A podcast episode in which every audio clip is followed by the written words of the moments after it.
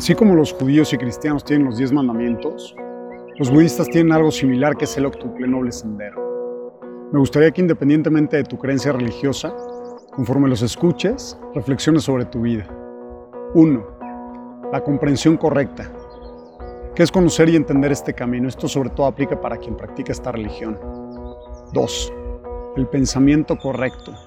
No ceder al odio, a los deseos, Hace un par de videos platicamos justamente sobre el deseo. 3. La palabra correcta. No hablar en exceso o inútilmente, no mentir, ser honesto, decir lo que es. También sobre esto ya platicamos en algún video. 4. La acción correcta. No matar, robar, herir. Directa o indirectamente, ojo. ¿eh? 5. La ocupación correcta. Ganarse la vida de forma digna. Que tu trabajo no haga daño a otros. 6 el esfuerzo correcto. Recanalizar los malos instintos y alimentar los buenos. 7. La atención correcta. Estar consciente de los acontecimientos externos, mentales, emocionales y corporales. 8. La concentración correcta. Meditar con aplicación, buena aspiración, sin desear solo el propio despertar.